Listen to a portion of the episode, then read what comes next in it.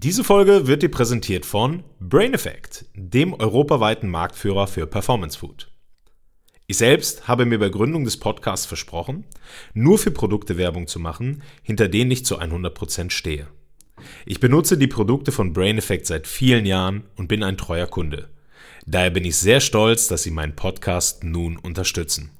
Im Vorfeld habe ich mir überlegt, welche Produkte ich hier empfehlen möchte. Aber ehrlich, bis jetzt hat jedes Produkt, welches ich benutzt habe, den Zweck erfüllt und ich war hochzufrieden. Also habe ich mir überlegt, euch meine drei absoluten Top-Produkte zu empfehlen. Auf Nummer eins das Sleep Spray. Wer sich an unsere erste Folge Fredo Time mit Panna erinnert, weiß, dass ich dort über den perfekten Schlaf gesprochen habe. Das Sleep Spray ist eine wundervolle Unterstützung und mit dem digitalen Schlafcoach habt ihr die Möglichkeit, euren Schlaf zu optimieren. Auf Platz 2 Vitamin D. Vor allem bei dieser Jahreszeit ein absolutes Top-Produkt für euer Immunsystem. Probiert es aus. Und auf 3 das Hanföl, im speziellen Hemp 5. Mit meinem ja doch recht körperlichen und sportlichen Lebensstil äh, brauche ich zwischendurch auch mal ein Produkt, um runterzukommen und zu regenerieren. Da ist das Hanföl bestens geeignet. Es wirkt nicht psychoaktiv und ist zu 100% auf natürlicher MCT-Ölbasis entstanden. Und nun habe ich natürlich auch ein exklusives Angebot für euch. Mit dem Rabattcode COSTO20 K-O-S-T-O 20 könnt ihr nun 20% auf alle Einzelprodukte erhalten und so ohne großes Risiko die Dinge testen, die ich euch hier empfehle. Also, ich wünsche euch viel Spaß damit. Ich habe euer Interesse geweckt, dann schaut einfach auf www.brain-effekt.com. Ein weiteres Produkt, welches ich euch noch kurz ans Herz legen möchte, ist der Premium-Rasierer von Skillcut.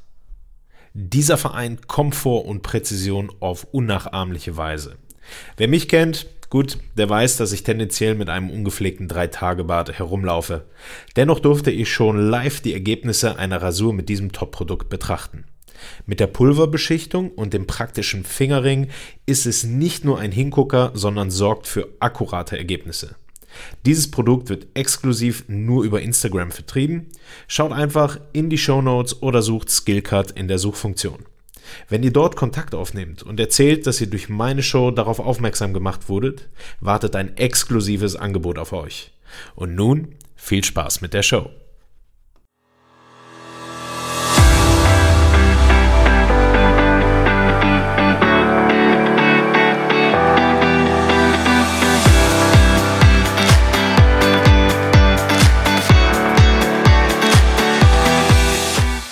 In meiner ersten Folge habe ich die große Ehre und auch das Privileg, euch einen echten Top-Performer vorzustellen. Ich durfte niemand Geringeren als Keith Kernspecht interviewen. Jeder, der sich intensiv mit Kampfsport oder auch Kampfkünsten beschäftigt, kennt diesen Namen. Er ist eine absolut spannende Persönlichkeit und jetzt schon eine Legende. Für diejenigen unter euch, die nicht wissen, wer er ist, habe ich eine sehr komprimierte Vita zusammengestellt, die bei weitem nicht sein volles Spektrum abdeckt. Keith Kernspecht ist Großmeister der Kampfkunst Wing Chun, Gründer und Leiter der EWTO, der Europäischen Wing Chun Organisation mit über 60.000 Mitgliedern allein im deutschsprachigen Raum. Er brachte 1970 die damals noch völlig unbekannte Kampfkunst Wing Chun nach Deutschland und verfasste die ersten professionellen Kampfkunstbücher über Kampfkünste wie Wing Chun, Muay Thai und Eskrima. Schon in den 70ern ehrte ihn das Black Belt Magazine als Kaiser des Kung Fu in Europa. Der Spiegel nannte ihn später Doktor der Kampfkunst. Denn Keith Kernspecht ist neben diversen Ehrenprofessuren Doktor der Sportpädagogik und realisierte bereits einige Studiengänge im Bereich der Kampfkunst als auch der Sportpädagogik selbst. Neben seinen Fähigkeiten in der Kampfkunst Wing Chun studierte Kernspecht diverse Kampf-, Sport- und Kampfkunstdisziplinen und besitzt auch dort beeindruckende Graduierungen. Hier eine kleine Auswahl.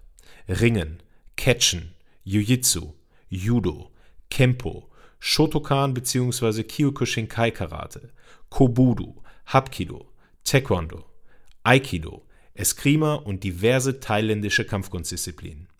Wer mit den ganzen Begriffen nichts anfangen kann, sich aber dennoch dafür interessiert, schaut einfach in die Shownotes. Und nun stopp. Denn diese Vita vollständig aufzulisten, füllt einen ganzen eigenen Podcast. Wir sprechen in meiner Show über den Aufbau einer so großen Organisation, wie es ist, Großmeister zu sein und natürlich auch über seine zukünftigen Projekte. Da ich selbst regelmäßig beim Unterricht nehme, nenne ich ihn während des Interviews Sifu, was frei übersetzt sowas heißt wie väterlicher Lehrer. Durch das Interview hatte ich die Möglichkeit, neben den Settings einer normalen Trainingseinheit, den Menschen Keith Kernspecht ein bisschen näher und besser kennenzulernen. Es war eine wirklich tolle Erfahrung und ich hoffe sehr, ihr habt beim Hören genauso viel Spaß wie ich beim Interview selbst. Wir haben es in den privaten Räumlichkeiten von ihm aufgenommen, so dass die Tonqualität nicht die einer Aufnahme im Studio gleicht. In dieser Folge aber schlägt der Inhalt definitiv die Form, so dass am Ende ein Benefit gegeben ist. Ihr möchtet mehr über Keith Kernspecht erfahren? Kein Problem, schaut einfach in die Show Notes oder geht direkt auf Facebook. Dort findet ihr ihn unter GM für Großmeister und dann Keith, K-E-I-T-H und dann Kernspecht. Oder schaut auf seiner Verbandsseite www.ewto.com. Und nun wünsche ich euch viel Spaß mit dem Interview. Sifu, herzlich willkommen in meiner Show. Sehr gerne, lieber Palmer. Ich habe in Vorbereitung auf unser Treffen hatte ich die Möglichkeit, das erste Kapitel deines Audiobooks zu hören. Da hast du mehr gehört als ich. Ich habe es noch nicht gehört. Noch gar nicht gehört. Nein, aber Prima. ich, ich glaube, aber ich weiß, was ich gesagt habe. das, ist schon mal, das ist schon mal eine gute Grundvoraussetzung. Ich fand eine Geschichte da wirklich spannend. Und zwar ähm, geht es da um deinen Vater, der in erster Linie ja Schuhmacher war, also Schuhe kreiert hat, kein Schuster im klassischen Sinne und gleichzeitig auch Zauberer. Und da würde mich einfach mal interessieren, kannst du heute noch Zaubertricks? Ja, ich kann noch Zaubertricks. Aber eigentlich sind das keine Tricks, sondern eigentlich sind das Dinge, um Leute zu beeinflussen und äh, ihnen etwas einzusuggerieren. Es ist nicht so Kasten auf und Kasten zu und hier stecke ich was rein und dann mache ich den Kasten auf und dann ist es weg. Sowas habe ich nicht gelernt, sondern es ist äh, Täuschung äh, Täuschung des Zuschauers, es sind Illusionen. Und mein, mein Vater hat mit mir dann auch Sachen geübt wie Suggestion und Hypnose und, und Erraten von Dingen. Also so pseudowissenschaftliche Kram. Ja. Und das habe ich, hab ich ziemlich lange mit ihm gemacht. Das heißt, auch heute noch kannst du ein paar dieser Tricks, also bist du hm, Keine Tricks. Also Verzeihung, Submission, ja. Ne? Also ja, Im Wing Chun sagen sie ja auch, das sind Tricks, sind ja auch keine Tricks. Ja. Äh, das, sind, das sind irgendwelche, irgendwelche Prinzipien, die man anwendet, ja. Die kann ich sicherlich noch, die habe ich, die baue ich auch in, mein, in, mein, in, mein, in meine Praxis ein. Ja? Ja. Okay. Hast du da vielleicht so ein, ein zwei, wo du sagst, das kann man das nicht sagen, weil es kein Trick ist. du willst ja, nicht voll hartnäckig bleiben. Wie, ja? wie Ablenkung, nicht? Ja. Man lenkt einen ab und macht das, was er nicht erwartet. Das ist Echt? So, solche Sachen, ja, das habe ich gelernt. Aber da gibt es Parallelen, das was einfach. Absolut, ja. Wenn es jetzt, also wir möchten uns ja mit dir beschäftigen und herausfinden, was herausragende Persönlichkeit manchmal besonders macht. Mich würde mal interessieren, da sind wir so ein bisschen selbstreflektiv, aber so Charaktereigenschaften, wenn du dich beschreiben müsstest, was sind so Charaktereigenschaften, wo du sagst, jo, das zeichnet mich aus, da, da sehe ich mich? Das ist eine verdammt gute Frage, das weiß ich nicht. Also man hält sich ja immer für besser, als man ist. Ne? Ich, ich würde meinen, dass ich zuverlässig bin. Mhm. Ähm, ich probiere gerne neue Sachen aus. Ähm, neugierig. Ich glaube auch großzügig. Mhm. Aber ich kenne viele Leute, die halten sich für großzügig und sind geizig. Also ich kann mich in allem täuschen, was ich jetzt sage. Okay. Aber ich bin beharrlich. Das da bin ich sicher. Ja. Ich bin beharrlich. Wenn ich etwas rauskriegen will, dann kann ich da zig Jahre beibleiben und höre nicht auf. Okay. Wahrscheinlich äh, ist das auch einer der Gründe, warum ich dich, warum ich dich interviewe. Denn irgend, irgendwie hat die Beharrlichkeit dich ja irgendwo hingeführt. Ja. Hast du fernab äh, irgendwelche Hobbys, die nichts mit Kampfkunst zu tun haben? Mhm. Äh, ja, im Prinzip habe ich meine Kampfkunst, ich würde auch nicht Kampfkunst sagen, können wir das auch mal drüber sprechen. Ich, ich, halte, ich halte das nicht für eine Kunst, was ich mache. Ähm, aber ich habe es dazu gebracht, dass alles, was ich kann, ich irgendwie in das, was du jetzt Kampfkunst nennst, reintue. Das jetzt mein Interesse an Sprachen ist. Ja. Da kann ich Leute verschiedenste Ländern mit ansprechen, weil ich halt habe viel Sprachen gelernt. Ich war ja selbst Sprachenlehrer. Und äh, ich lese gerne, das hilft mir natürlich auch. Und ich sehe schon zu, dass alle die Fähigkeiten, die ich mir irgendwie erworben habe, ich da zur Geltung bringen kann. Krafttraining zum Beispiel, nicht? Ja. ja Krafttraining kann ich natürlich auch in meinem äh, Wing Chun äh, zur Geltung bringen. Okay. Nicht? Und, und, und ich sammle Autos und ich fahre Autos und ich habe auch früher Autos restauriert, allerdings schlecht. Ich bin absolut, ich muss mich jetzt hier outen, äh, ich habe von Autos gar keine Ahnung, aber ich denke, der eine oder andere, der zuhört, wird Ahnung haben. Was ist dein Lieblingsauto? Von denen, die du hast oder von denen du vielleicht immer mal haben wolltest? Ich habe äh, kein Lieblingsauto. Äh, ich habe kein Lieblingsauto. Es gibt eine Menge Autos, eigentlich sind alle meine Autos meine Lieblingsautos, sonst hätte ich sie längst äh, verkauft. ja, aber wenn du mich jetzt fragst, was, was ich mir wünschen würde, was ich gerne hätte und was ich nicht habe, kann ich dir nicht sagen. Doch, doch, doch, warte mal. Ich hätte gerne einen Bristol. Ich ja. hätte gerne einen Bristol, äh, einen linksgelenkten Bristol. Die meisten kennen nur die Stadt Bristol in England und wissen nicht, dass die ganz fantastische Autos gemacht haben. Und so einen hätte ich gerne, das stimmt. Okay, also aber, Bristol. Aber Corona hat mir das kaputt gemacht. Ich kann da nicht hin, ich kann da nicht Probe fahren und außerdem habe ich kein Geld. Ist ja Corona. ich google mal Bristol, jetzt hast du mich zumindest mal auf den Trichter gebracht. Bristol ist das, ähm, das ähm, most sophisticated car in the world und der most understated. Okay. Ein, ein Auto für, ja, wie soll ich mal sagen, für für, wie nennt man das? Snobs. okay, ein Auto für Snobs. Ein Auto das für Snobs. Gut. Wenn ja. ich demnächst in irgendeiner Runde bin mit Leuten, die Ahnung von Autos haben, dann äh, kann ich damit angeben. Ich stelle sie mal auf die Probe. Ja, das ist gut. dann bin ich vorbereitet. Nicht, dass ihr mir jetzt alle ein, ein Bristol äh, schenken wollt. Denn Bristol sind fast alle rechtsgelenkt. Mich interessieren oh. natürlich nur linksgelenkte Bristol. Okay, gut. Und da gibt es tatsächlich nur einen. Ich weiß gar nicht, ob es den noch zu kaufen gibt. Da ist notiert. Mal gucken, vielleicht schreibt das der eine oder andere ja mal in die äh, ja. Kommentare. Ähm, das ist eine Frage, die natürlich sehr weit reicht, wenn ich mit dir über Kampfkunst spreche. Deswegen würde ich das ein bisschen spezifizieren wollen.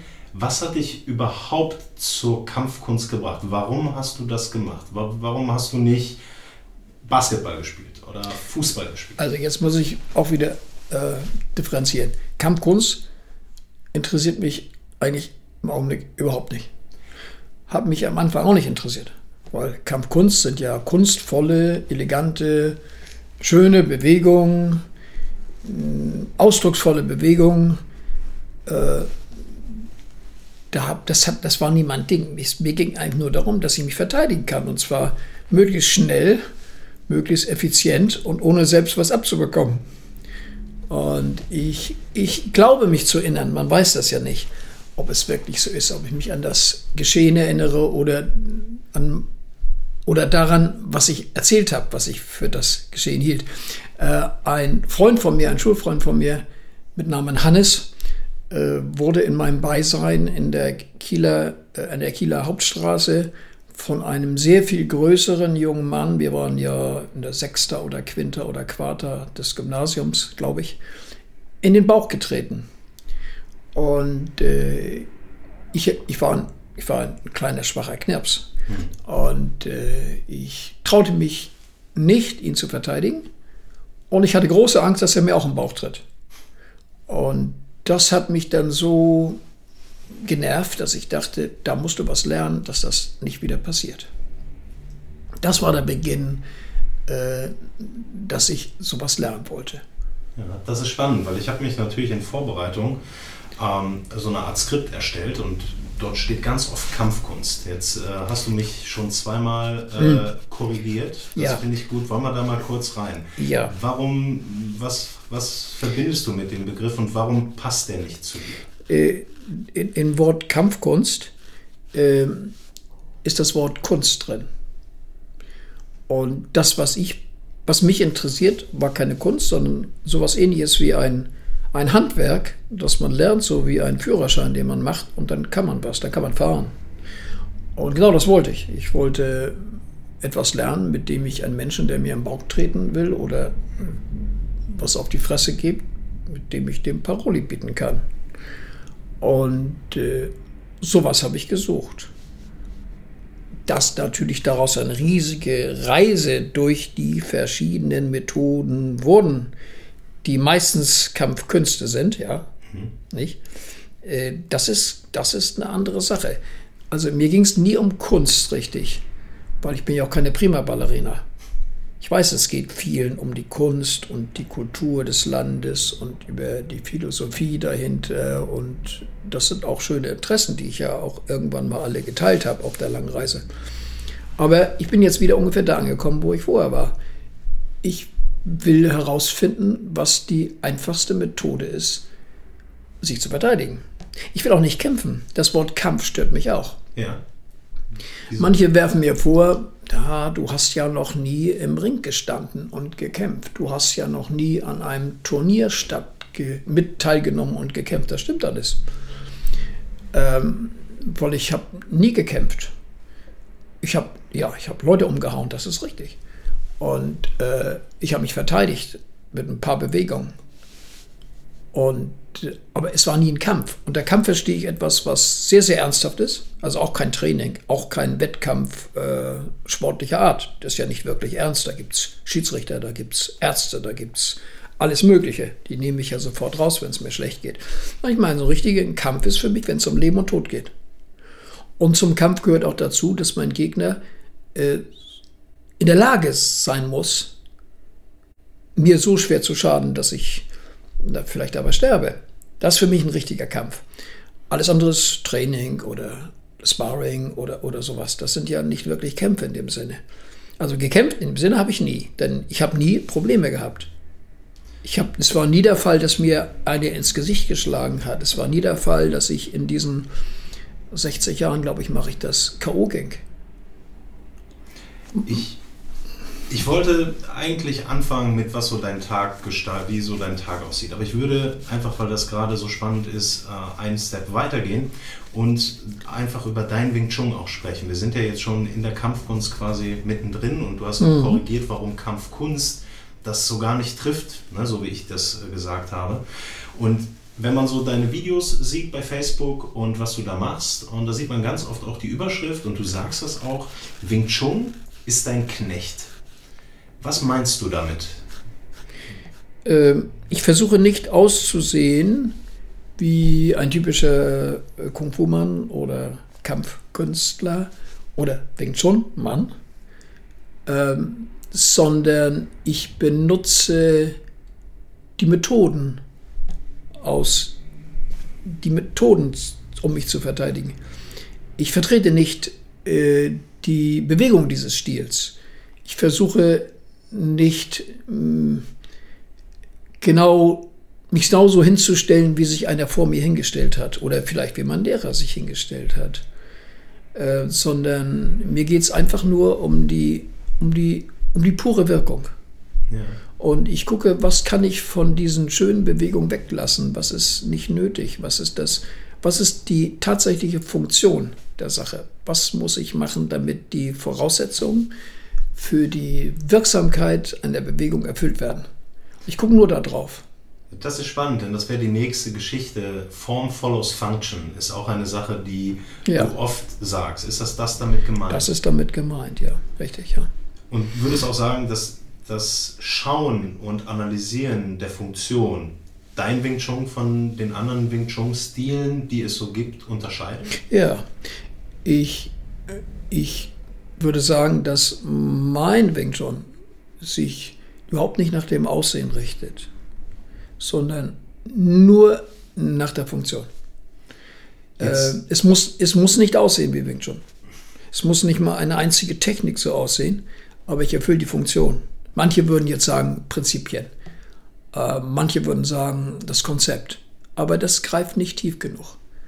Äh, da habe ich mich von Professor Thiebald, meinem, meinem leider zu früh verstorbenen Freund und meinem Mentor, von dem ich sehr viel gelernt habe, beraten lassen. Sagt Herr Kansprecht, hören Sie auf damit, das alles Prinzipien zu nennen. Hören Sie auf damit, das Konzept zu nennen. Was Sie wirklich machen, ist, Sie durchschauen die Funktion und realisieren die. Und da hat er recht, ja. Jetzt gibt es in den letzten Jahren oder liest man auch häufig inneres Wing Chun. Mhm. Was meinst du damit? Was ist ein inneres Wing Chun und was ist ein äußeres Wing Chun für Menschen, die noch gar keine Berührungspunkte hatten? Ähm, ich will es mal vereinfachen. Also die meisten Leute denken, inneres Wing Chun ist ein Wing Chun oder Kung Fu oder was immer, ähm, das äh, ja, esoterische Art ist. Irgendwas Versponnenes, was für Spökenkicker, was für Leute, die lange rummeditieren und dann ja, irgendwas vorführen. Und der Schüler, der, der springt dann mit, wenn der Meister schubst oder sie erstarren oder ja, das sieht man ja auch. Ja. Das gibt es ja leider tatsächlich. Äh, für mich ist Inneres Wing Chun ein Wing Chun, bei dem der laienhafte Zuschauer, und mit laienhaft meine ich nicht nur den, der nie Kampfkunst betrieben hat, sondern auch jemand, der meinetwegen normales Wing Chun betrieben hat, der nicht erkennen kann, warum etwas passiert. Äh, irgendeiner wird zurückgestoßen, aber man versteht nicht weshalb, weil man sieht nicht die zurückstoßende Bewegung.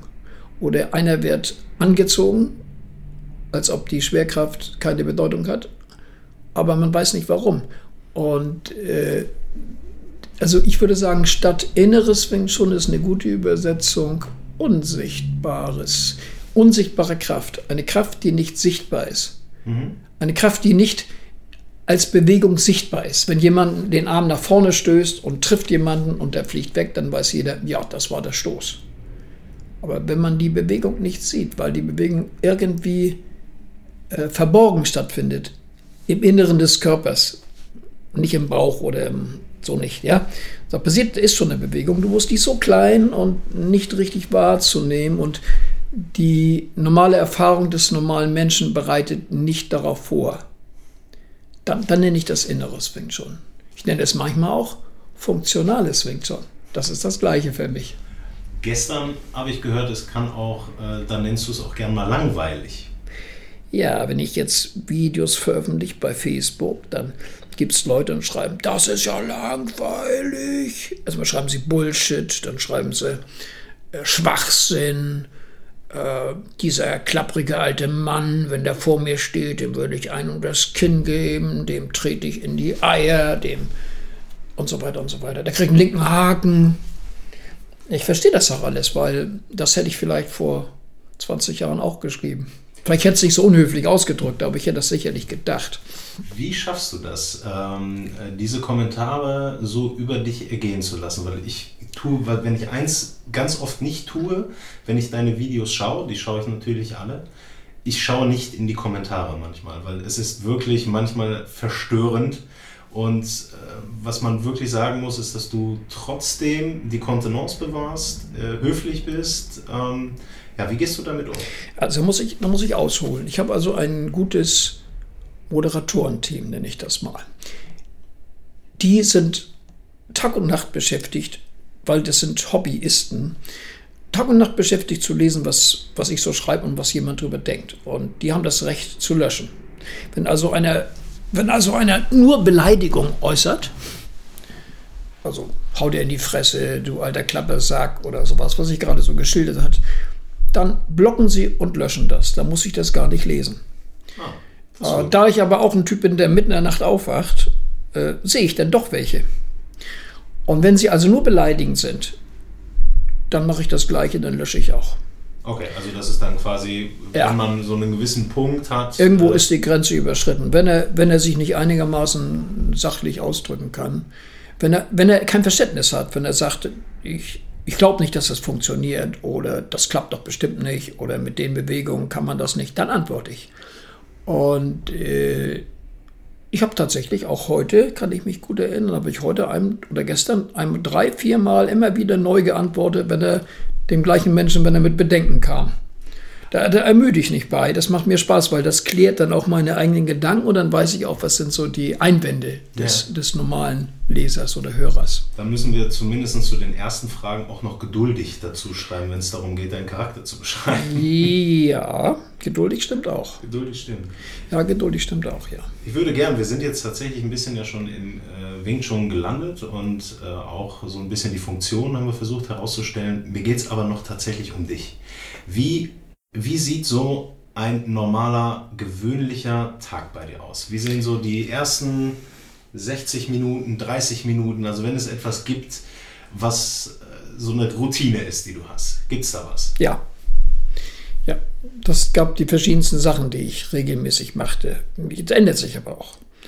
Also im Augenblick, frü früher, früher war eine Zeit da, wenn ich aufwachte, ich habe den Wecker dann immer auf eine bestimmte Zeit gestellt, was sich danach richtet, wann ich einschlafe. Ich schlafe also meistens zwischen drei und halb vier Uhr ein. Weil ich lese vorher. Ich So lese ganz viel, ja. Sag mal, okay, drei vielleicht, drei. Und ich lese und lese und lese und danach stelle ich mir dann ein, wenn ich aufstehen will. Okay, das ist immer unterschiedlich. Ja? Das ist unterschiedlich. Das kann, das kann 9 Uhr sein, das kann halb zehn sein, das kann auch elf sein. Ich möchte nämlich gerne so sieben Stunden schlafen. So, dann, dann stelle ich also meinen Wecker auf die Zeit ein. Ich bin in der Lage, innerhalb von einer Viertelstunde einzuschlafen. Immer. Ja. Hast ich, du da ich, ich, ich, ich wälze mich nie rum. Äh, ich ich wälze mich nie rum, ich schlafe immer sofort ein. Ich habe eine Pilotfolge gedreht im Vorfeld Mhm. und da ging es um Morgenrituale und auch den perfekten Schlaf. Machst du irgendwas speziell oder ist es einfach. Ja, ich nehme Melatonin, drei Milligramm. Das ist ja ein Hormon, nicht wahr? Sonst nehme ich keine Hormone. Ah, Ich habe es beworben, das, das ist sehr gut. Sag bitte noch, dass das nicht abgesprochen war. Aber Ich Nein. habe von Melatonin-Spray gesprochen. Ich nehme. Melatonin seit ungefähr 25 oder 30 Jahren. Äh, wenn man den Stimmen von früher glauben muss oder kann oder soll, dann müsste ich ja schon tot sein. Theoretisch ja. Nee, ich nehme das auch, in, das 3 Milligramm. Ich habe mit 0,5 angefangen, war ja vorsichtig, und dann steigerte ich das so alle 10 Jahre äh, 0,5 Milligramm oder so. Und ich lebe immer noch, und zwar richtig gut. Ich habe auch gehört, dass es äh, sogar gegen Krebs eine Wirkung hat, schon im Voraus. Ja. Und äh, weiß ich natürlich nicht. Jedenfalls weiß ich, dass ich keinen habe. Und das ist schon der Beweis, ne? Definitiv. Wenn ich jetzt keinen Krebs habe, äh, dann muss Melatonin ja wirken. Dann muss es sein. Ja, verständlich, ne? Ich würde noch Vitamin äh, D einführen, weil ich dafür auch äh, Werbung gemacht habe. Ja, das, da muss mir eine Frage stellen, dann Ja, sage ich das, wenn es passt. Weil angeblich soll das auch gegen Corona helfen. Das habe ich auch gehört. Das habe ich auch gehört. Ja, Ich glaube, das ist bestimmt irgendwo drin. Ich habe ich hab also mit Vitamin, Ja. da, da, da kann ich richtig aus, aushelfen. Da habe ich ganz viel von. Okay, perfekt. Machen wir vielleicht äh, nochmal im Ja. Anschluss. Ich habe noch eine Frage. Du wolltest wissen, was ich am Morgen mache. ja genau. Ja, ja. Mit dem Morgen. Wie sieht Ja, der ja. aus? Ja. Also das mache ich also abends und dann wache ich dann auf. Dann muss ich sagen, was ich früher gemacht habe. Ja. Aber Früher, wenn der Wecker klingelte, bin ich mit einem Schlusssprung aus dem Bett gesprungen. Also ohne alles überlegen. Beim, der, der Wecker war noch nicht genug geklingelt, dann stand ich auf beiden Beinen. Das mache ich jetzt nicht mehr. Wenn es jetzt klingelt, dann nehme ich den Wecker und stelle auf Schlummern. Und dann klingelt er, glaube ich, in acht bis zehn Minuten nochmal. Oh, die Das ist gut. Snooze-Taste. Das ist ein guter Trick, ja. Ja. Und dann mache ich das auf ein zweites oder drittes Mal. Aber es kann durchaus sein, dass ich das so um 20 Minuten immer wieder verschiebe, bis ich denke, so jetzt bist du richtig fit. Ne? Ja. Äh, dann mache ich Licht an. Und früher habe ich dann, als ich aufwachte, immer ähm, erbauliche Bücher gelesen. Was ist eine bauliche? Die Bibel, religiöse Schriften. Manche lesen die ja abends zum Einschlafen. Nein, ich habe die morgens zum Aufwachen gelesen, um einfach so mit positiven Gedanken aufzuwachen. Das habe ich mindestens eine Stunde sowas gelesen. Ich habe dann äh, die chinesischen Klassiker gelesen und ja, sowas in der Richtung oder philosophische Sachen oder Dinge von Gurdjieff oder Uspensky oder sowas. Die habe ich dann gelesen und äh, dann fühlte ich mich so richtig vollgetankt mit positiver Nahrung. Jetzt mache ich das nicht mehr. Ähm, wenn ich das aufmache, dann gucke ich, wer mir alles bei Facebook geschrieben hat. Oh. Oha, oha. Ich muss schon unterbrechen. Das hört sich nicht gesund an. Doch, das, Doch. das, das macht nichts, weil, wie gesagt, ist ja schon ein bisschen bereinigt. Die schlimmsten Sachen muss ich ja nicht lesen, aber es, wie gesagt, finden sich immer zwei, drei Böse am Morgen. Die sagen mir, du Bullshit und, und sowas und so. Und ist das vielleicht viel mit dem Lesen? Wirst du dadurch erst richtig wach? Ja, mit dem bin ich jetzt ganz schnell fertig. Die sind einfach nicht mehr da. Die, die, da gucke ich bloß, wenn ich Bullshit lese oder, oder so, dann, dann, dann war es sein Ende schon. Da muss er unter einem anderen Namen versuchen, sich wieder einzuklinken. Dann lasse ich ihn auch gewähren, weil das merke ich ja nicht. Ja, okay. Ne? Und, äh, ja, und dann beantworte ich die, die Kommentare. Nicht? Wenn, du, wenn, du, wenn du mal reinschaust, wirst du sehen, mache ich sehr, sehr ausführlich. Nehme ich mir auch richtig Zeit für. So jeden Morgen, wenn ich aufstehe, sind ungefähr 15 Kommentare, die ich beantworte. Das sind ungefähr eine Stunde bis anderthalb Stunden, die ich dann im Bett mache, wohlgemerkt. Ich bin immer noch im Bett, ich bin noch nicht aufgestanden. Ja, das finde ich sogar spannend. Also in der Vorbereitung habe ich tatsächlich auch in die Kommentare mal reingeschaut, was ich sonst nicht so gerne mache. Ja. Ähm, du gibst dir wirklich Mühe, da Ja. jedem eine Antwort zu geben. Also ich, hat, ich, ich, ich bin auch da Lehrer, ne? weil ich sehe mich ja als Lehrer, ich sehe mich ja nicht als, als Belustiger oder Unterhalter. Wenn Leute mir schreiben, das ist ja so langweilig, haben sie ja recht. Für jemanden, der keine Ahnung hat, ist das extrem langweilig, was ich da mache. Für jemanden, der weiß, was ich tue, kann es extrem spannend sein. Für mich ist das extrem spannend. Und deshalb, das kann ich, das kann ich ertragen. Ja, und dann, wenn ich das alles beantwortet habe, dann gucke ich, was ich bei Twitter habe. Dann gucke ich, was da bei, da bei den verschiedensten anderen Medien reingekommen ist. Und wenn das dann alles fertig ist, dann gehe ich aus dem Bett ganz langsam und dann gehe ich ins Bad. Jetzt möchtest du bestimmt wissen, was ich jetzt erstes Also- mache, wenn ich jetzt. Nee, ist sehr interessant. Ist ja okay. Wenn ja, ja, ja, nee. sagen, den Part hättest du weglassen, aber du darfst gerne erzählen. Ich ja. lasse ein paar Sachen weg. Hm. Also, also ich gehe raus und stelle mich auf eine Matte. Diese Matte wurde von einem berühmten bulgarischen Professor, ich habe leider den Namen vergessen, erfunden. Vielleicht, wenn einer, einer der Leser das hört, kann er mir helfen, wie der Mann hieß. Der kam auf die Idee, dass auf Kieselsteinen gehen äh, die verschiedensten menschlichen Organe anregt. Reflexzone und sowas. Nun gehe ich also auf dieser Matte, also, ich will mal so sagen, ich gehe 25 mal links rum, 25 mal rechts rum, 25 mal links rum, 25 mal rechts rum, bis ich ungefähr eine Zahl von 200 bis 500 erreiche. 500. Ja, ungefähr. Das dauert aber lange. Und während dieser Zeit, ich finde das ganz bemerkenswert, rasiere ich meinen meinen meinen Kopf, bis er wieder eine Glatze ist. Das machst du währenddessen. Ja, ja, man muss ja mit Zeit sparen, nicht? Das hast du bis jetzt noch mit niemandem getan. Nein, das, habe ich dir zum ersten Mal gesagt. Auch das mit der Matte bist Ja. du der Erste, der das weiß. Und ich, und ich habe keine Rechte an der Matte. Ich verkaufe die ja nicht. Aber ich, wenn das funktioniert, würde ich die verkaufen. Sehr teuer, so eine Matte kostet 220 Euro. Vielleicht schreiben wir die mal an. Wenn die wüssten, wer du bist, äh, werden die dich bestimmt sponsern. Ja, die kostet 220 Euro. Es gibt sie auch in Billigversion, die kriegst du für 15 Euro. Aber äh, es geht sich da nicht so gut drauf. Okay. Also eigentlich trainiere ich, trainiere ich. Ich war ja jedes Jahr auf Teneriffa. Und da gibt es ja so einen Strandsand und auch solche Kieselsteine. Und ich habe dann, wenn ich barfuß ging, immer das unangenehme Gefühl gehabt, dass es so wehtut. Und da habe ich mir gedacht, du als Kung-Fu-Kämpfer, du kannst doch nicht so ein jämmerliches Bild abgeben und immer mit Schuhen kommen. Da habe ich mir damals schon überlegt, was mache ich denn da, um meine Fußsohlen zu kräftigen, abzuhärten. Ja. Nicht so wie Karate-Leute ihre Knöchel, da habe ich gedacht, da härte mal ordentlich deine, deine Fußsohlen ab. Und jetzt habe ich das Mittel. Also ich kann gar nicht abwarten, bis Corona abgesagt wird, ne? Ja. bis Frau Merkel sagt, Corona ist Schluss, aber ich glaube, das dauert noch. Ich habe heute die Bildzeitung gelesen, das sieht so aus, als dauert das noch. Ja, wir müssen wohl noch. Ja, und jedenfalls dann werde ich vorbereitet sein. Dann werde ich barfuß da über die Kieselsteine wandern. Ne? Ja, das wollte ich, das wollte ich dir echt nochmal mitteilen. Das ist also ganz wichtig in meinem Leben. Oh, Das war eine ganz wichtige Anschaffung. ja, jetzt diese- weißt du, ab und zu bin ich ja auch in Teneriffa und darauf werde ich dann mal achten. Mhm. Achte mal drauf, ja. Machst, ja. Aber das führt mich, führt mich zu einer Frage, eine persönliche Frage, weil ich habe früher schon immer deine Interviews gelesen, ähm, die du in Wing Chun Welten und was weiß ich veröffentlicht hast. Und da hast du mal geschrieben, dass du äh, geistige und körperliche Tage hast. Also Tage, an denen du quasi im Pyjama bist, wo du nichts Körperliches machst, wo du dich nur geistig beschäftigst und dann wiederum Tage, wo du sehr, sehr körperlich bist. Ist das heute noch so? An diesen Tagen entstanden meine Pyjama-Editorials. Das waren nämlich Tage, an denen ich im Pyjama den ganzen Tag verbrachte. Der gleiche Pyjama, mit dem ich äh, schlafen war natürlich. Ich habe also mehrere Tage dann in dem gleichen Pyjama verbracht. Ja, das war der Zustand der Verwahrlosung. Ja, das hast du auch so genannt. Ja. Und ich roch auch nicht gut übrigens. Und das heißt auch, die Leute haben mich in Ruhe gelassen. Und ich glaube, ich habe mir nicht mal die Zähne geputzt. Also hattest du Zeit? Ich hatte Zeit, ja, ich hatte Zeit und ähm, konnte von morgens bis abends in die Nacht rein meine Bücher schreiben. Ich habe verdammt viele Seiten pro Tag geschafft auf die Art und Weise. Aber wenn du mich fragst, ob ich das nochmal mache, ich das nicht. Ja. Nein, ich bin jetzt im ständigen Zustand der Verwahrlosung. Seit Corona ist.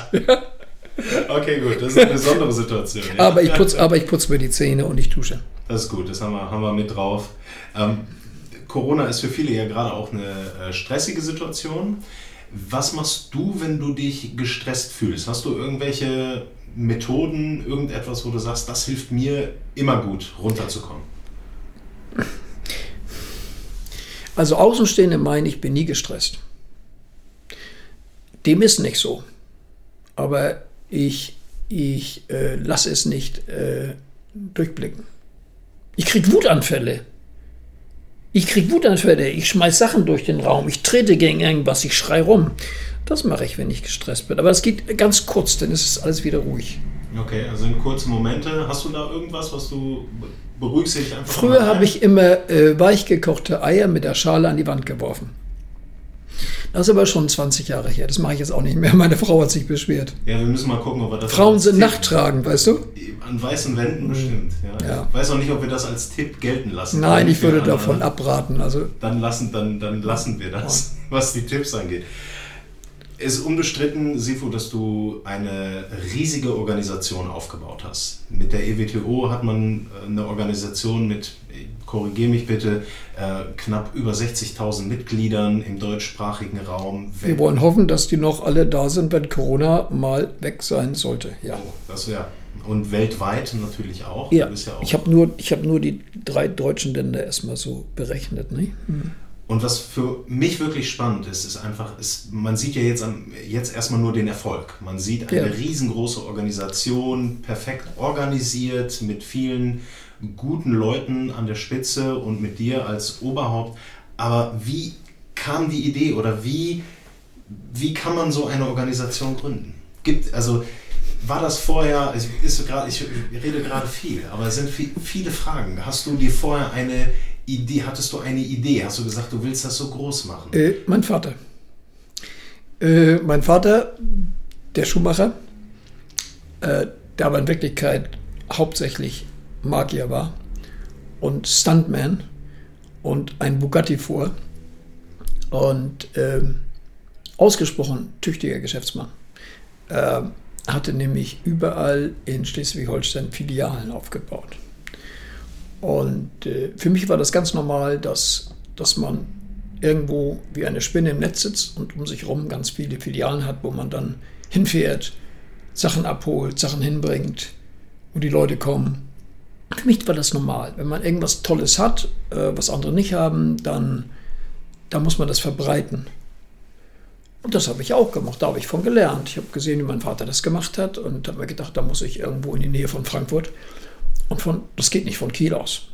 Nicht? Ja. Sondern da muss ich in die Nähe von Frankfurt und dann muss ein Flugplatz sein und von dort, von dort muss ich das verbreiten. Da kam die Idee her. Darüber. Und dann war meine Idee, dass Wing schon so was Tolles ist, dass ich denke, das muss die ganze Welt erfahren. Ich hatte also den Ehrgeiz, den ich auch laut verkündet habe, als Absicht, Wing Chun muss in jedem deutschen Dorf sein. Das habe ich dann auch gemacht. Also ich denke, ich war, ich war wirklich fast in jedem deutschen Dorf. Äh, Ich weiß nicht, wir hatten zwei, zweieinhalbtausend äh, Schulen in ganz Deutschland. War das auch, also sehe ich das richtig, dadurch von, vom Vater, die Idee vom Vater, äh, wie man sowas aufbauen könnte? Also war das schon von Anfang an auch dein Wunsch, das so groß zu machen? Also so wie das jetzt heute ist, war das die Nee. Idee? Nein, nein. Es war einfach nur, es war für mich selbstverständlich, dass man das so machen muss. Und dann habe ich natürlich auch dieses Charakterproblem, dass ich, wenn ich etwas für nötig erhalte, dass ich dann auch übererfülle. Ich hätte, wenn die Situation nicht anders gekommen wäre, hätte ich sicherlich irgendwann das Ziel gehabt, in jedem Dorf drei zu haben. Gott bewahre. Gut, es sind zum, zum Glück dann nur zwei geworden.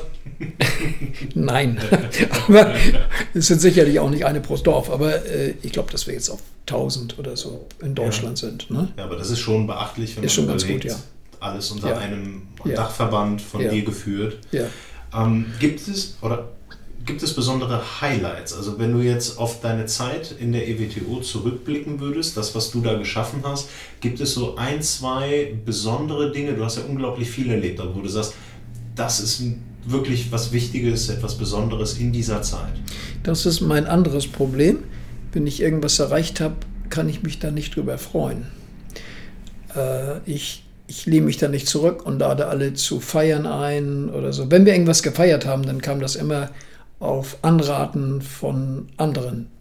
Ja? Äh, ich bin dann nicht der Typ, der dann feiert, sondern ich bin dann der Typ, der dann ein neues Projekt in, ins Auge fasst. Wenn ich ein Buch beendet habe, fange ich in, eine halbe Stunde später das Neue an. Fange sofort mit dem Neuen an, dass ich schon da bereit bin, okay, erledigt und sofort das nächste. Ich das heißt, bin also keiner, der dann feiert oder Champagner trinkt oder irgend sowas. Dir geht es dann also eher um den Prozess. Gar nicht so sehr immer nur um das Ergebnis, sondern wenn du das erreicht hast, was du erreichen wolltest, quasi, dann ist schon das nächste in den Startlöchern. Oder? Ich glaube, das ist irgendwie preußisches Pflichtgefühl. Pflicht. Pflicht, das ist Pflicht für mich. Ja, ich empfinde das als Pflicht, ja. Ich will, ja, das, ja. Du hast vorhin schon so ein bisschen auch negative Kommentare ähm, angesprochen, ne, denen du dich manchmal ausgesetzt fühlst. Jetzt hast du mit der EWTO Mitglieder bei dir, die teilweise 20, 30, 40 Jahre an deiner Seite sind. Und es gibt ja auch immer mal wieder den Fall, ähm, dass Menschen diese Organisation verlassen, aus den unterschiedlichsten Gründen. Mhm. Wie gehst du damit um? Ich, ich, ich, frage deswegen, weil ich mir persönlich, ich habe mir einfach vorgestellt, wie das für dich sein muss, wenn man Menschen hat, denen man unglaublich, ja auch Vertrauen schenkt, also mit denen man über Jahre zusammengearbeitet hat und dann auf einmal brechen muss oder mit einem wird gebrochen. Wie, wie ist das für dich? Wie kann man das? Also zu meinem Pech oder zu meinem Glück ist diese Situation mir schon aus den 70er, 80er Jahren vertraut. Äh, ich habe ja angefangen mit meinen besten Freunden das zu machen. Ich, ich war praktisch meine Freunde unterrichtet. Ich warne davor. Ähm, und natürlich sind es dann die besten Freunde, die mir heute, früher hätte ich gesagt, die mich verraten haben. Äh, heute würde ich sagen, ja, ich kann das nicht ausdrücken. Auf jeden Fall hatten sie sicherlich ihre Gründe. Äh, die kann ich auch nicht verurteilen, weil zum Teil kenne ich sie gar nicht. Und äh, da hat mir das schon ziemlich wehgetan. Da habe ich dann auch versucht zu ergründen, warum sie das gemacht haben. Hm. Oder wenn der Kontakt richtig abgebrochen war, habe ich dann versucht, äh, ihn wieder entstehen zu lassen. Das heißt, ich bin dann auch hinterhergelaufen. Und das tue ich jetzt nicht mehr. Ich habe das gesehen, dass das zum Leben dazugehört. Man trennt sich. Und da würde ich äh, nicht mehr so oft anklopfen und sagen, warum eigentlich und wissen nicht doch wieder. Äh, obwohl das schon doch richtig wehtut. Das sind ja nach der Kung Fu, nach der Kung Fu-Tradition sind das ja meine Söhne, die das machen. Ja. Also dein Sohn verlässt, der Sohn verlässt den Vater. Und äh, die meisten äh, hätte ich sicherlich auch wieder aufgenommen. Ach, das wäre bei dir wirklich. Oder würde ich zum Teil auch tun. Nur ist es ja so, dass wir Gebietsschutzrechte haben. Das heißt, äh, dort, wo der seine Schule hatte, gibt es bestimmt einen neuen, der seine Schule hat. Hm. Das macht das schwierig. Dem, ich kann ja nicht dem neuen, der jetzt im Vertrauen auf mich da die Schule aufgebaut hat und fünf Jahre führt, jetzt den alten wieder nochmal vorsetzen. Also das, das, das, ist, das sind Probleme dadurch natürlich. Aber zu verzeihen oder zu sagen, Schwamm drüber, da habe ich nie Probleme mit. Ich treffe mich zum Teil auch mit, mit alten Mitgliedern, die dann ihren eigenen Verband aufgemacht haben. Wir trinken Kaffee zusammen und natürlich unterrichte ich sie nicht, natürlich nicht. Das wäre nicht professionell. Da würde ich ja die anderen mit enttäuschen, die jetzt von mir lernen. Aber ich würde mich schon mit denen treffen und ein bisschen hören, wie es ihnen ergangen ist und, und Manche haben auch richtig das Bedürfnis, mich zu erreichen und die schreiben mir dann zu, zu Weihnachten. Ja, ja, ganz häufig. Da kriege ich dann von Leuten, von denen man das nicht vermuten würde, dann Post oder sie rufen mich an oder sie wollen mehr Kaffee trinken gehen. Aber für dich ist das so, dass du trotz dieser, ich sag mal, auch teilweise bitteren Erfahrungen nicht nachtragend bist. Das heißt, du kannst dann. Ich glaube, nachtragend bin ich überhaupt nicht. Ich glaube, die Eigenschaft habe ich nicht. Leider, leider. Vielleicht auch, ja. Ja gut, aber per se ist es ja, wenn ich, also die Frage resultiert ja auch daraus, weil machen wir uns nichts vor. Du, wir reden über die Kommentare, man liest ganz oft, äh, dass äh, auch ehemals Vertraute schlechte Dinge sagen, teilweise die Unwahrheit und der ganzen Sache sieht man sich ja dann trotzdem irgendwie auch mal ausgesetzt. Äh, ich, ich höre oft Berichte, dass irgendwelche Ex-Schüler von mir, die mir durchaus ans Herz gewachsen waren, irgendwas Schlechtes über mich sagen. Und man sagt mir dann, was die gesagt haben. Das sage ich, red nicht weiter. Es sind Lügen, die will ich gar nicht hören. Und weil ich möchte an möchte keine schlechte Erinnerung an, an diesen Menschen haben, weil die mögen mich ja vielleicht 10, 20 Jahre begleitet haben und gehören zu meinem Erinnerungsschatz. Ja, das ist spannend. Nicht? Also dann, dann trenne ich, dann trenne ich den Herrn sowieso von dem Neuen. Mit dem Neuen habe ich nichts zu tun. Und ich will auch nichts hören, was er erzählt für Lügengeschichten. Ich weiß, irgendeiner erzählt hat, mich umgehauen oder wegge... Das, das ist einfach nicht wahr. Ich bin, das hat nie einer geschafft. Es hat, ich will nicht sagen, dass es keiner geschafft hätte, vielleicht schon. Aber es hat nie einer probiert. Weil wir hatten ein Verhältnis des Vertrauens zueinander, das hat nie einer probiert. Das gehörte sich nicht. Ich finde es spannend, dass du das äh, versuchst zu trennen, beziehungsweise auch trennen ja. kannst ja teilweise. Das ist ja jetzt keine alltägliche Eigenschaft. Also ich stelle mir, deswegen habe ich dir diese Frage gestellt, weil ich glaube schon, wenn ich so wenn ich Menschen vertraue und dieses Vertrauen quasi missbraucht wird, dann macht das mit mir was. Und da ist das schon spannend zu sehen, wie du darauf reagierst. Ja. Äh, solche Dinge haben immer irgendwie einen Grund. Ob der nun bei mir liegt oder ob er, wie in vielen Fällen passiert, in einer Intrige liegt ich glaube, ich, glaub, ich ahne, welchen Fall du meinst.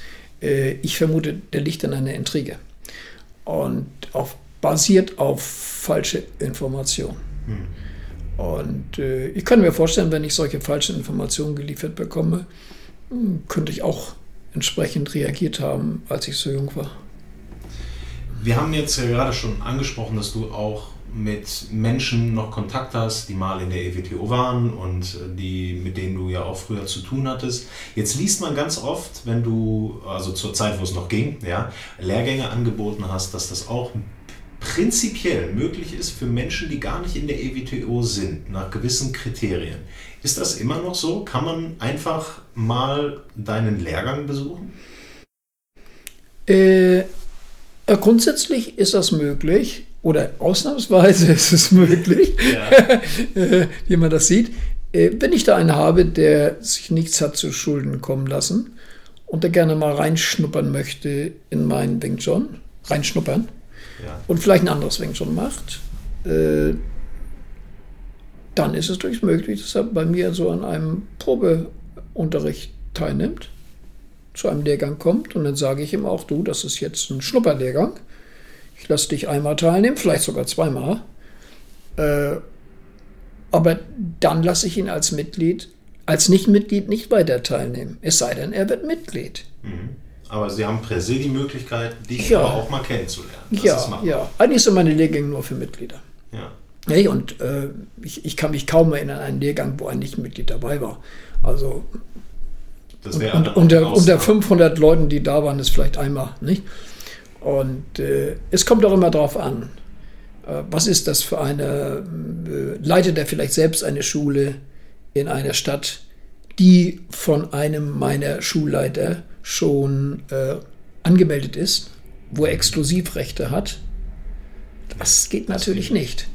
Das wäre nicht professionell. Da wäre ich meinem Schul Schulleiter nicht treu gegenüber. Dann nicht. Aber wenn es eine Stadt ist, wenn er in einer Stadt lebt oder einem Ort lebt, wo keine EWTO-Schule ist, dann sehe ich da keine Probleme drin. Wir haben vorhin jetzt schon diese blöden Kommentare oder auch mal Hater, wie man sie ja heute mhm. äh, auch gerne nennt, angesprochen. Du warst erst bei Twitter, also was viele Jahre gar nicht äh, auf Social Media, hast bei Twitter angefangen, mhm. ja, dort äh, eine unglaublich große Community aufgebaut. Ja. Und dann quasi von jetzt auf gleich hast du gesagt, ich mache Facebook. Ich hatte bei Twitter bis 190.000 Follower. Äh, bin ich eigentlich ein bisschen stolz drauf.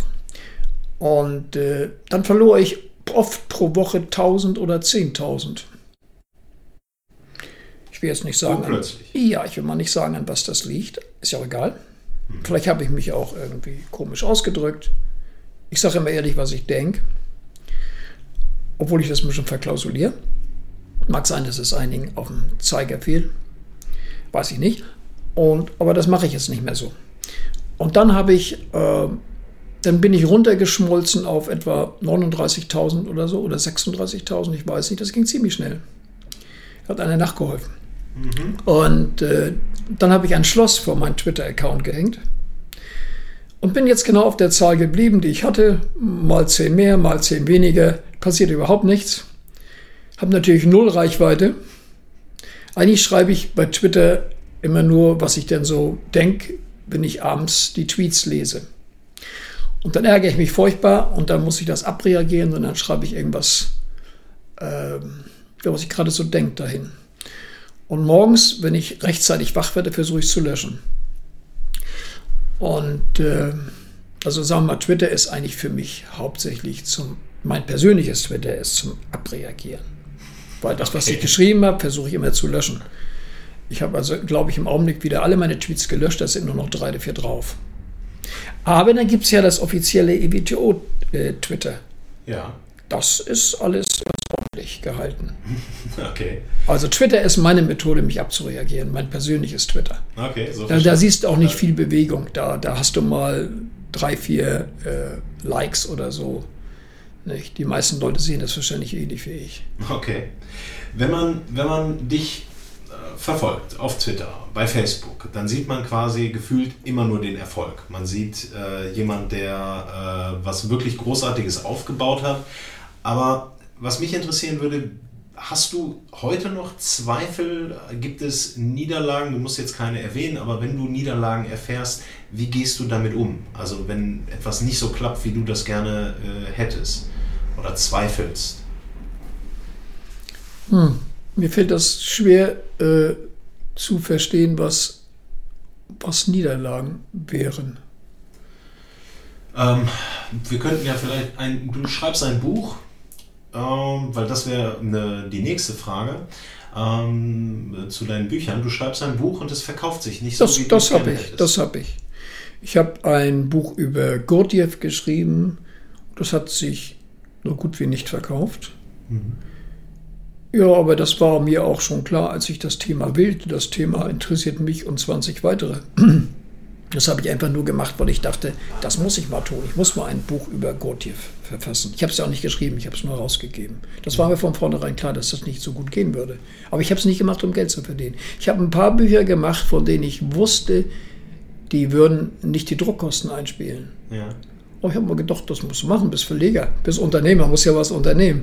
Nicht? Auch mein Buch äh, von Tiwald, sein, sein Buch über äh, Psychotraining, natürlich hat das nicht die Druckkosten eingespielt. Ja. Das war dir ein wichtiges Anliegen. Das ist ein absolut wichtiger, wenn du mich fragst, ist eine meiner Lieblingsbücher, das ich immer wieder lese. Aber natürlich verstehen die Leute das nicht. Wie sollen sie? Ich habe das fünf bis zehnmal gelesen, bevor ich ein bisschen was verstand. Und dazu habe ich ständig Gespräche mit ihm gehabt. Ja. Das versteht keiner. Jetzt sprichst du Bücher an, die jemand anders geschrieben hat. Aber ja. wenn man schaut, wie viele Bücher du in den letzten Jahren herausgebracht hast ja. und auch noch immer noch tust, das ist ja eine Kadenz, die ist unbeschreiblich. Da würde es mich mal interessieren, wie, wie gehst du vor? Hast du, wie schreibt jemand wie du Bücher? Aus dem Bauch raus. Ich mache keinen Plan. Ich fange einfach an. Ich stehe vor einem leeren Zettel und dann fange ich an, einfach drauf loszuschreiben.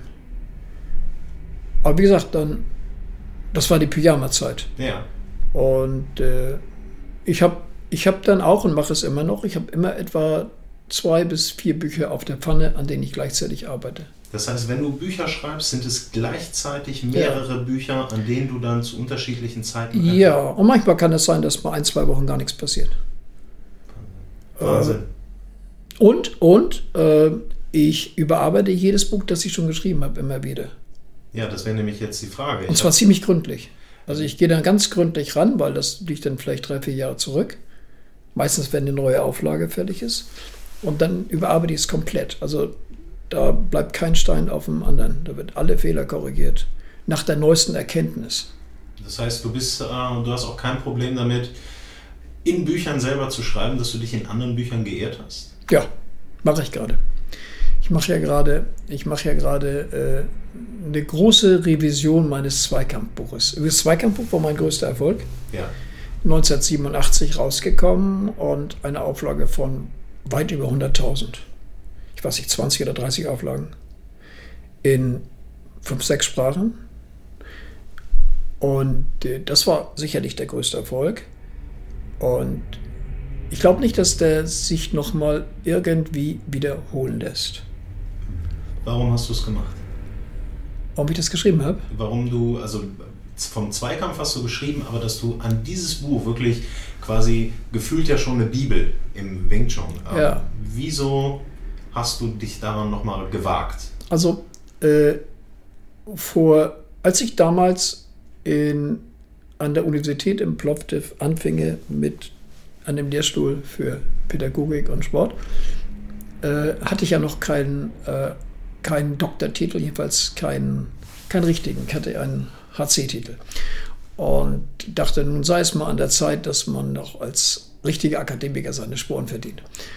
Und wollte dann meine Doktorarbeit schreiben. Und dann schlugen mir die Professoren dort vor, ich solle einfach mein Zweikampfbuch überarbeiten, es akademisieren, Fußnoten versehen und so weiter und so weiter. Und dann würden sie das herzlich gerne annehmen, weil sie finden das fantastisch. Und da habe ich gesagt, niemals, weil daran glaube ich jetzt nicht mehr so.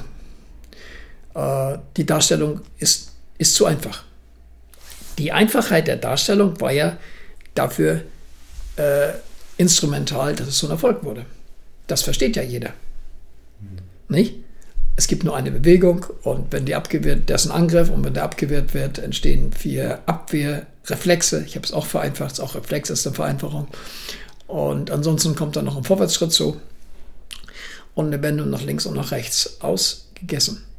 Und da habe ich dann 360 Seiten geschrieben. Sehr, sehr eingängig, sehr glaubhaft. Und damals glaubte ich auch, dass das so einfach ist. Heute siehst du es anders. Heute sehe ich das ganz anders. Ich sehe das nämlich daran, dass die Leute das alle nicht können. Wenn ich mir die Videos angucke von den diversen Wing Chun Dann stelle ich fest, die können das nicht. Äh, die, die, die, die können das nicht. Äh, und dann dachte ich, wo meine, wo meine Anweisungen doch so klar waren, und sie können das nicht, woran liegt das? Naja, weil meine Anweisungen äh, zu einfach waren. Da muss man viel mehr reinschreiben. So eine, so eine Reaktionsbewegung, also Bongsau, Tanzer, Jamsau als frustrierter Angriff, ähm, da gehört noch viel mehr zu. Das ist nicht so, dass der, dass der Input des anderen komplett den Bongsau, Tanzau, Jamsau, Kausau erzeugt. Ich muss noch was dazu tun. Das habe ich nicht geschrieben. Äh, und so weiter und so fort. kann, kann man sagen, entschuldige, dass ich dich da Ja. unterbreche, aber kann man sagen, wann das rauskommt? Weil ich glaube, selbst außerhalb der Wing Chun-Welt ist vom Zweikampf unglaublich bekannt. Ähm, Gibt es da schon ein Datum? Bist du da noch am Schreiben? Hast du vielleicht irgendwie ein Nugget für uns, irgendwas? Äh, Also, ich habe, äh, ich habe mir jetzt, ich habe mir jetzt dieses alte Buch genommen von 1987 und habe gesagt, blast mir das mal auf auf das Dreifache, also von A5 auf A4, von A4 auf A3. Und dann habe ich mir einen spitzen Schreiber geholt in der Farbe, in der Farbe Violett und habe dort wie ein alter Schullehrer korrigiert. Mit spitzen Federhalter habe ich reingeschrieben, was ich über das denke, was ich 1987 geschrieben habe. Ich habe also, der Mörder hat den Schauplatz seines Verbrechens wieder besucht. das ist sehr gut zusammengefasst. Und, und dann habe ich meine Anmerkung geschrieben, Ja. wo ich anderer Meinung bin, was ich gut finde. Und äh, habe einfach reingeschrieben in den Text. Und äh, ich habe das jetzt schon auf 40 Seiten geschafft. Also in zwei Tagen 40 Seiten kann ich mir ausrechnen, dass ich in, na sagen wir mal, zwei bis vier Wochen, es sei denn Corona wird vorab geblasen, äh, in einem Monat fertig bin. Wow, okay. Und dann werde ich das wieder verkleinern lassen auf Format A5. Und dann gucken wir, ob es noch leserlich ist. Ja. Äh, und dann werden wir das wieder veröffentlichen. Ja, wir sind, wir sind auf jeden Fall äh, sehr gespannt. Ja, und dann wird es, dann wird es natürlich äh, das alte Buch sein, unverändert, aber in Handschrift dazu, was ich jetzt denke. Das ist spannend. Aha, für mich auch. Super. zum, Abschluss würde ich gerne noch mal so zwei, drei Sachen sagen, äh, beziehungsweise fragen. Du hast äh, Professor Tiwald angesprochen, auch als deinen Mentor. Ähm, hast du sonst noch Mentoren, Vorbilder, äh, wo- woran du dich orientiert hast oder gerade orientierst? Ja, es ist, es ist schwer zu sagen, ob Professor Thiebald mein Vorbild war. Mein Mentor ganz gewiss. Äh, unglaublich geistreicher Mann mit Wahnsinnsideen. Ich habe das nicht wiedererlebt, aber Vorbild würde heißen, ich will, ich will so werden wie er. Ne? Das kann ich gar nicht. Da, da fehlt mir wieder einiges. Aber es gibt viele Leute an, äh, von denen ich was gelernt habe. Ne? John Blooming zum Beispiel. Zehnter Dan Oyama Karate, neunter Dan Judo. Absolut. Aber ist nicht mein Vorbild. Äh, John Blooming war ein richtiger Kampfsportler. Nicht? Wettkämpfe und trainierte seine Schüler auf Wettkämpfe, tue ich ja auch nicht. Insofern macht er was anderes. Es gibt nur andere, es gibt nur Dinge, die ich von ihm gelernt habe oder mir abgeguckt habe oder, oder gerne hätte. Ne? Oder die inneren Meister, die ich getroffen habe. Nicht? Aber ich mache es auch nicht so wie die. Ne? Ja. Jetzt, Ich habe noch nie ein richtiges Vorbild gehabt, wenn Okay. du mich das fragst. Ja. Weder im Gewichtheben noch in irgendwas. Aber ja, ich habe ich hab gelernt von ihnen und ich habe mir Sachen abgeguckt. und jetzt hast du in den letzten Jahren ja sehr viel gelernt. Was würdest du denn mit der Erfahrung, die du jetzt hast, äh, dir selber noch mal raten, wenn du 30 wärst? Gäbe es irgendwas, wo du Ich sagst, glaube nicht, dass das, was ich entdeckt habe, mich als 30-Jährigen interessieren würde. Ich glaube nicht. Also auch, Ich glaube nicht, dass du mich damit hättest begeistern. Als ich 30 war, war ich von Kraft fasziniert. Nicht? Bankdrücken 200 Kilo, das war so mein Ideal. Liebsten noch 250. Und äh, Leute hochheben und wegschmeißen. Ist es das auch, weil das wäre die Follow-up-Frage gewesen, was unterscheidet einen jungen Kernspecht von der älteren Version? Die Beharrlichkeit. die, die Beharrlichkeit. Äh, die Faszination von Sportwagen, an Sportwagen, ja, sowas zum Beispiel. Okay, zum Abschluss nur ein paar persönliche Geschichten äh, und Fragen. Wenn du die Möglichkeit hättest, ein großes Plakat aufzustellen und da sehen ganz viele Menschen, ja, und du könntest einen Spruch, ein Wort, irgendwas, was dir wichtig ist, ähm, da drauf packen. Hättest du da irgendwas? Irgendwas, wo du sagst, das wäre dir wichtig, das sollten die Menschen wissen, erfahren oder sich wieder dran erinnern?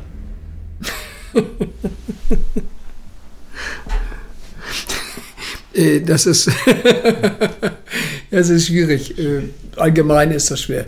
Also irgendwas, was für alle gut wäre, meinst du? Was sie alle tun würden, womit sie ihr Leben verbessern würden, womit sie ihre Gesundheit verbessern Zum würden. Beispiel, ja. Das, Würde ich sagen, reinigt täglich eure Zahnzwischenräume.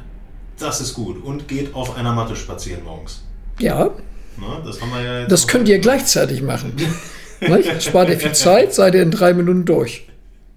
Ähm, welche Investition unter 100 Euro hast du in, den letzte, in letzter Zeit getätigt, die einen großen Einfluss auf dein Leben hatte?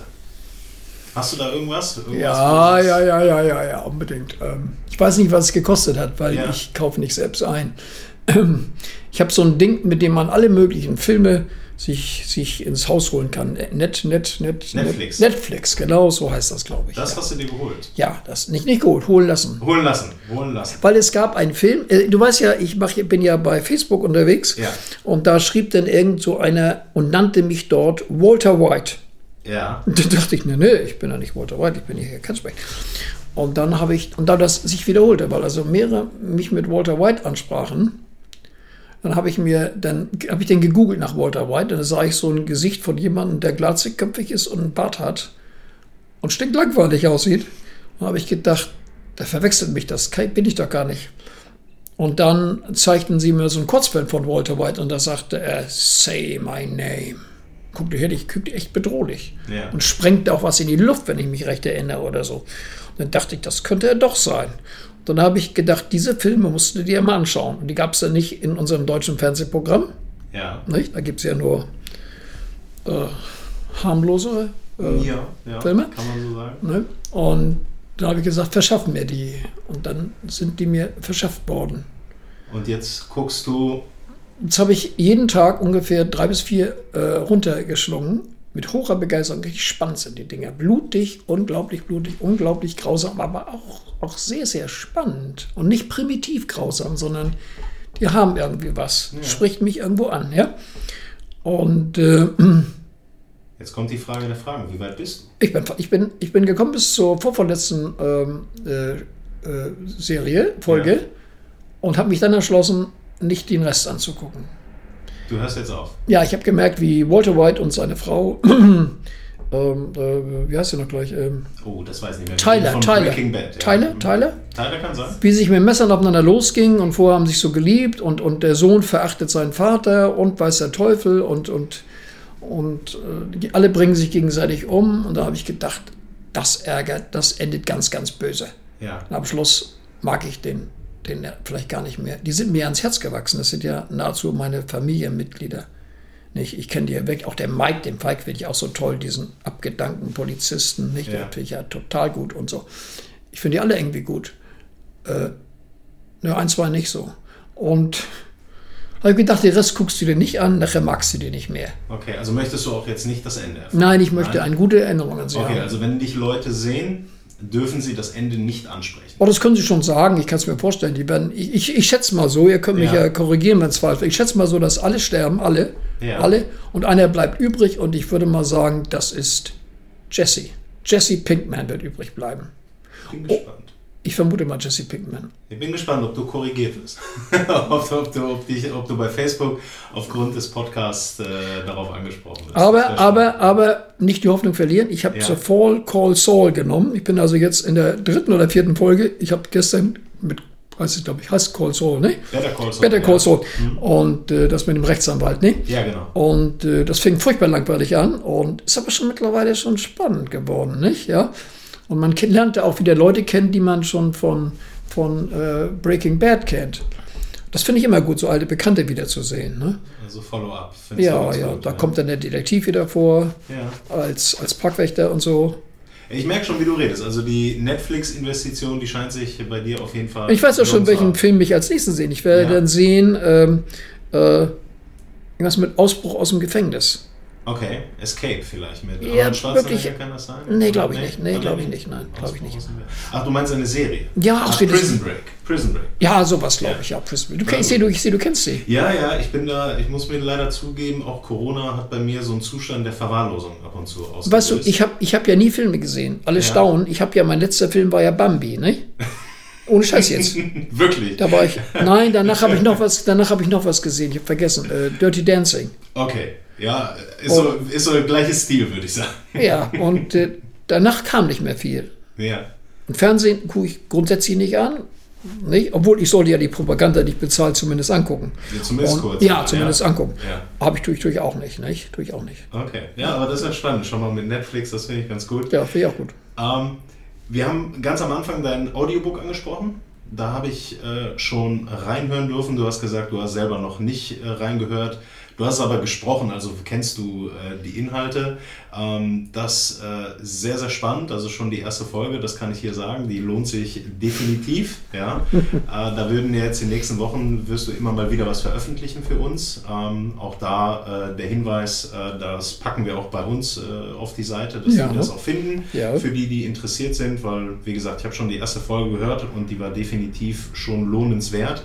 Du hast von aktuellen Büchern gesprochen, vom Zweikampf ist so gerade in der Mache, aber du hast gerade eins überarbeitet, was, was ich selber schon damals gelesen habe und unglaublich gut fand, ähm, das Kursbuch Ja. hast du überarbeitet. Das Kursbuch habe ich überarbeitet und es hat jetzt 80 Seiten mehr.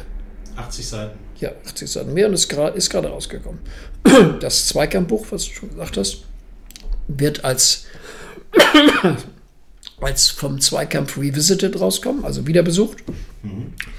Ähm, dann bin ich an einem Buch über die Ja, ich nenne es dort noch Prinzipien. Die Prinzipien der verschiedenen Kampfsysteme. Okay, man sieht.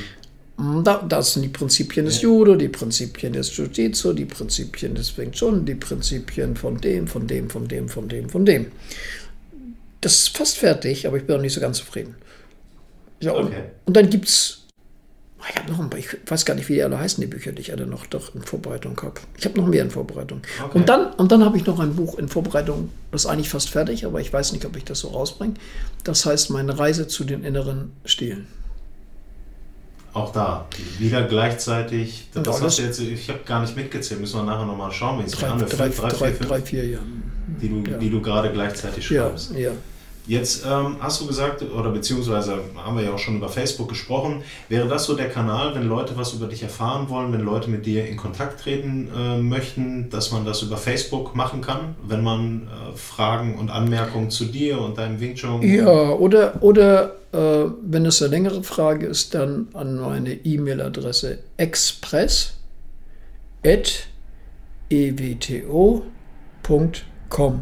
e ewto.com. Super. Express ewto.com. Ja, ich werde das im Intro noch Das, das. Lied- das, das kommt nur zu mir, das kommt nirgendwo hin.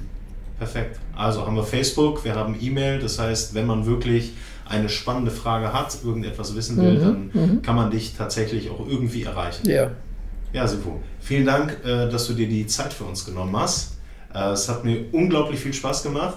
Du hast viel erzählt. Äh, Ich hoffe, andere haben viel gelernt. Ich habe es definitiv. Ich fand das sehr, sehr spannend. Und ja, danke dir.